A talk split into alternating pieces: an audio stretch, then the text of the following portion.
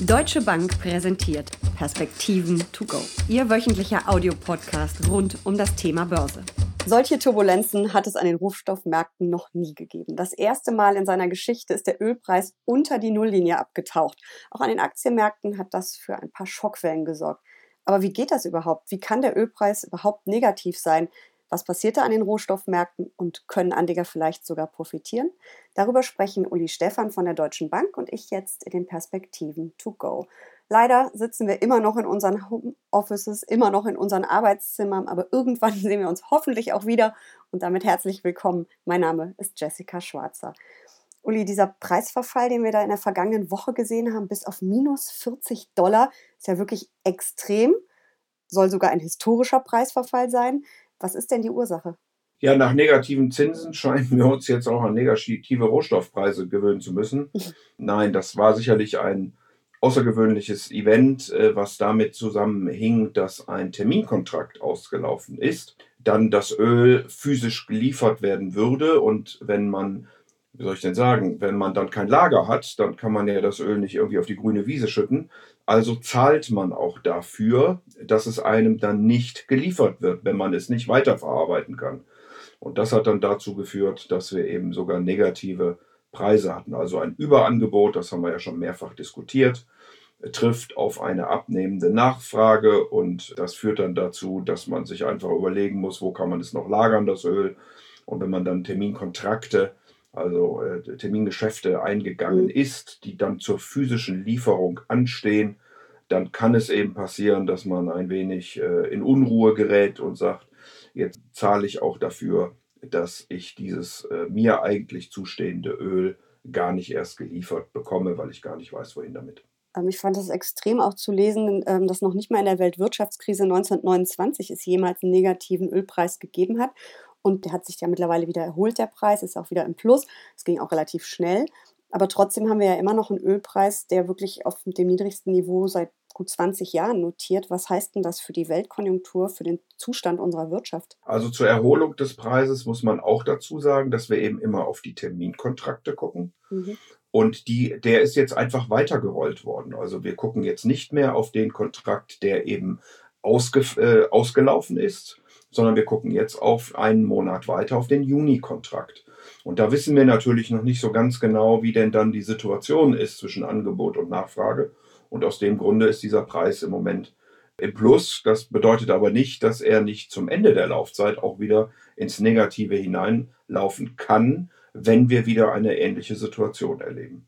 Grundsätzlich ist es so, dass wir, ich sage den Einsatz zu Ende, wenn du erlaubst, mhm. dass wir eben ein, ein äh, dass wir etwa 100 Millionen Barrel pro Tag auf der Welt produziert werden. Äh, ungefähr so viel sind auch in der Vergangenheit nachgefragt worden. Durch diesen abrupten Schock, den wir haben in der Volkswirtschaft, dem Anhalten der Wirtschaft, wird im Moment 25 bis 30 Prozent weniger Öl nachgefragt. Man kann aber Ölquellen nicht so schnell schließen. Das ist eben nicht so wie ein Wasserkran möglich. Und deswegen läuft die Produktion noch weiter. Darüber hinaus gibt es ja einen, jetzt ich sagen Krieg, das ist vielleicht etwas äh, martialisch, aber doch ein Kampf um Marktanteile zwischen den USA, äh, Saudi-Arabien und Russland. Keiner ist dann bereit, da äh, groß zurückzustecken. Man hat sich geeinigt, dass man 9,7 Millionen Barrel ab Mai weniger produzieren möchte. Aber wie gesagt, das hilft dann eben im April überhaupt gar nicht. Und das wird auch nicht reichen, um die 30 Prozent äh, aufzufangen. Ähm, und insofern haben wir einfach äh, im Moment viel zu viel Öl, was kein Abnehmer findet, was eingelagert werden kann. Die Lagerkosten steigen. Wir erleben das beispielsweise bei Öltankern.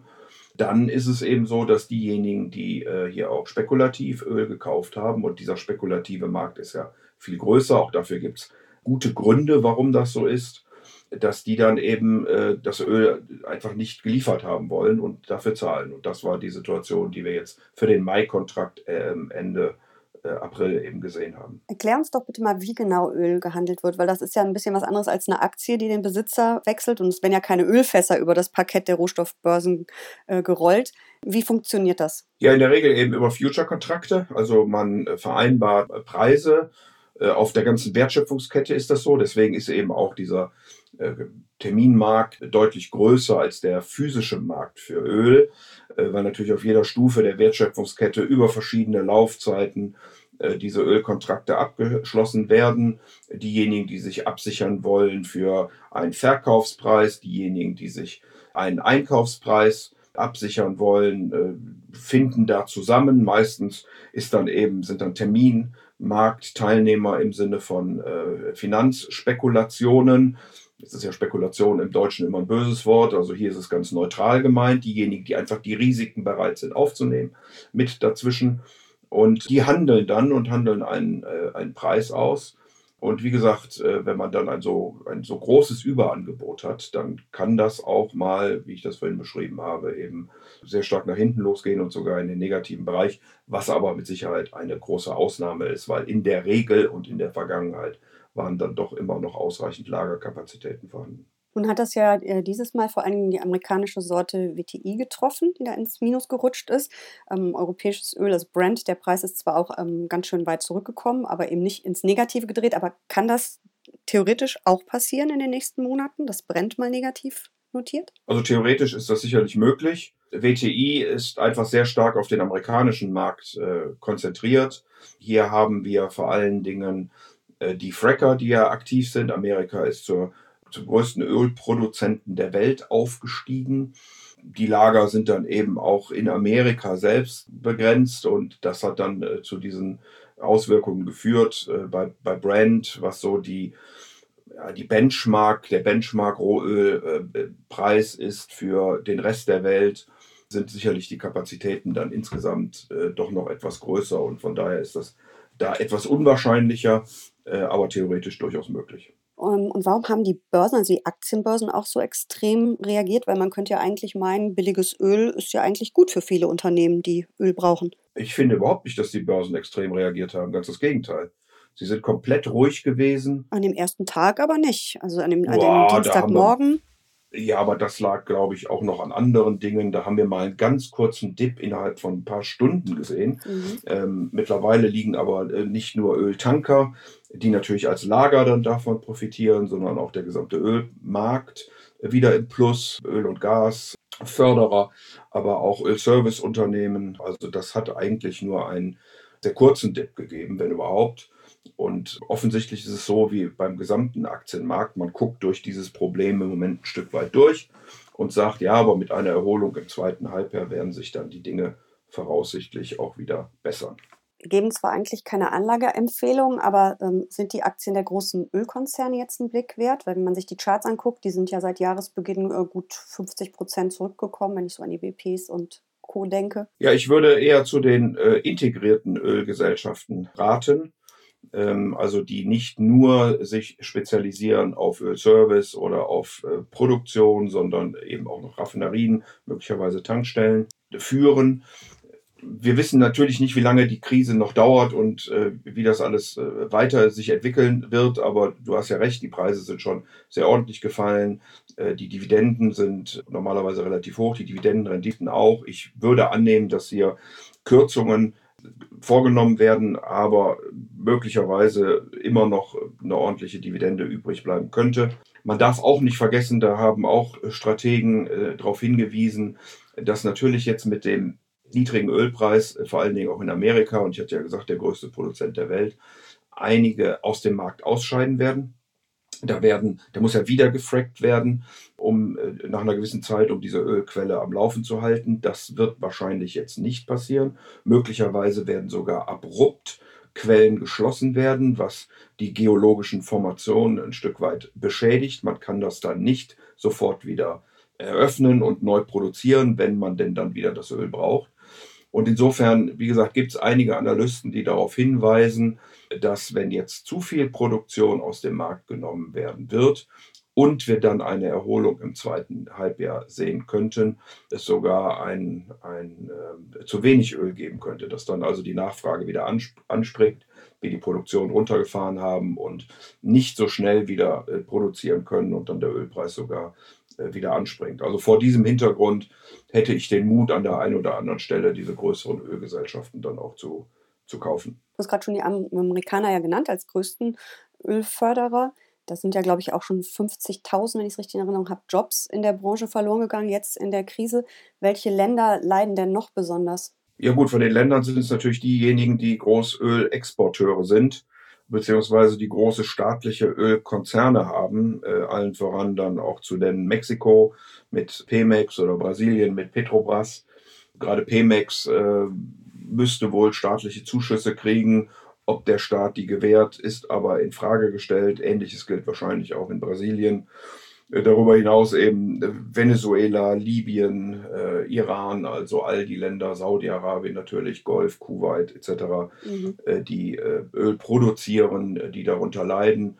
Länder wie Russland können das wahrscheinlich relativ gut wegstecken, weil man wenig Schulden hat, auch Saudi-Arabien, aber die kleineren drumherum haben schon echte Probleme damit, weil eben auch ein großer Teil, natürlich auch bei den Großen, aber bei den Kleinen schlägt es eben stärker durch ein großer Teil der Staatseinnahmen ähm, und damit der Leistungen, die der Staat den Bürgern zur Verfügung steht, stellt, aus dem Öl gespeist wird. Und welche Branchen würden jetzt profitieren von den derzeit so super niedrigen Preisen? Das ist gar nicht so einfach zu sagen. Äh, beispielsweise hat ja auch die Lufthansa darauf hingewiesen, dass sie natürlich Öl absichert. Mhm. Also man würde ja spontan sagen, ja, für die Fluggesellschaften ist das super.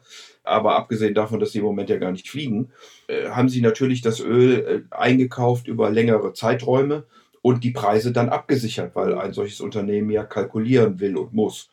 Und vor dem Hintergrund hat es wahrscheinlich den Ölpreis mit höheren Kursen als heute eingekauft ähm, und äh, quasi eingeloggt für eine gewisse Zeit, muss das Öl jetzt eben nach wie vor zu höheren äh, Preisen äh, beziehen, beziehungsweise Kerosin einlagern und so weiter und so fort. Also deswegen ist das gar nicht so einfach äh, zu sagen, wer denn wirklich davon profitiert. Das sind wahrscheinlich die Konsumenten an der Tankstelle, die ähm, da gewisse Vorteile haben. Aber auch hier werden ja die Preise nur bedingt weitergegeben, weil natürlich der Rohölpreis nur einen relativ überschaubaren äh, Anteil am Gesamtbenzinpreis denn dann ausmacht. Also außer dass ich mir vielleicht jetzt auch meinen Heizkessel fülle, wenn ich äh, eine eigene Immobilie habe und den Tank vom Auto, wo kann ich als Anleger noch hingucken? Du hast jetzt gerade ja vorhin schon gesagt, die Ölkonzerne sind einen Blick wert, aber so so einen richtigen Gewinner gibt es im Moment einfach eigentlich nicht. Das ist die Gesamtgemenge. Ja, wahrscheinlich die Lagerstellen. Also die Öltankergesellschaften sind schon äh, doch deutlicher im Preis gestiegen. Das mhm. kann man schon sehen. Äh, auch gerade mit diesem äh, Verfall auf minus 40 Dollar sind dann nochmal äh, Öltankergesellschaften stärker angestiegen. Darüber hinaus, wie gesagt, sind die äh, Zusammenhänge oft nicht so einfach, wie man glaubt, sondern über eben Absicherungen, Terminkontrakte, über den Anteil, den Öl dann am Ende ausmacht, über Elastizitäten äh, muss man sich schon genau angucken, wer wie wovon äh, profitiert oder eben auch nicht. Wenn ich jetzt davon ausgehe, dass der Ölpreis zeitnah wieder steigt oder zumindest im zweiten, äh, nee, das zweite Quartal haben wir jetzt im dritten oder vierten Quartal, wäre dann vielleicht auch so ein äh, Öl-ETC eine gute Idee oder ist das einfach viel zu spekulativ für einen Privatanleger? Ja, da hat man eben diese berühmten Terminmarkttechniken zu beachten. Äh, Im Moment ist Öl stark im Contango. Das heißt, der jetzige Ölpreis ist ähm, sehr billig, aber auf Zeit äh, wird er dann teurer, da ja wahrscheinlich die wenigsten Anleger ähm, äh, Lagerkapazitäten haben, werden sie also immer über den Terminmarkt arbeiten. Äh, und dann werden sie einfach das Öl, wenn sie es auch kaufen, auf sechs Monate, neun Monate, zwölf Monate deutlich teurer kaufen, als sie den Preis heute äh, beobachten. Ähm, und das macht dann wahrscheinlich äh, wieder nur bedingt Sinn. Also man muss sich schon dann auch mit den langfristigeren Entwicklungen des Ölmarktes auseinandersetzen. Äh, denn den niedrigen Ölpreis, den habe ich eben jetzt. Aber wenn ich auf die Terminkurve gucke, dann geht der Terminpreis oder der Ölpreis eben für die nächsten Monate doch wieder relativ deutlich nach oben. Mhm, das wäre auch meine letzte Frage an dich gewesen, eine Prognose für den Ölpreis. Also du denkst auch, das ist, ähm, wenn die Wirtschaft wieder hochfährt, dass dann auch der Ölpreis quasi wieder steigen wird. Also ich bin da schon äh, bei der Argumentation der Analysten, die ich äh, vorhin gesagt habe, dass wahrscheinlich jetzt das Angebot stärker zurückgenommen werden wird äh, und nochmal, das ist nicht wie ein Wasserkran, man kann das nicht an- und ausstellen. Mhm. Wenn die Wirtschaft denn dann wirklich wieder anspringt, und da sind wir heute noch nicht, auch wenn wir über die eine oder andere Lockerung sicherlich diskutieren, aber da sind wir heute noch, noch definitiv noch nicht, dann kann es natürlich schon sein, Äh, das wird dann auch von Verhalten abhängen, dass die Leute wieder mehr Auto fahren, dass äh, wieder mehr gereist wird, mehr geflogen wird, dass einfach auch in der Petrochemie, äh, Autos und so weiter wieder mehr Nachfrage ist und insofern mehr Öl äh, nachgefragt wird äh, und dass wir dann eben diese Nachfrage nicht so schnell wieder bedienen können. Und äh, das würde dann bedeuten, dass der Ölpreis eben im zweiten Halbjahr doch wieder anspringen kann. Die meisten Analysten gehen heute so irgendwo Richtung 35 Dollar pro Barrel im zweiten Halbjahr aus, wenn es so kommt, wie vorhin beschrieben. Ähm, und dann könnte es sogar Richtung 60, 70 Dollar in 2021 gehen. Super spannend. Vielen Dank für diese Perspektiven to go. Und ich würde sagen, eine Prognose wage ich noch, wenn Corona endlich oder die Krise endlich hinter uns liegt, sehen wir uns auch endlich wieder. Danke dir. Gerne.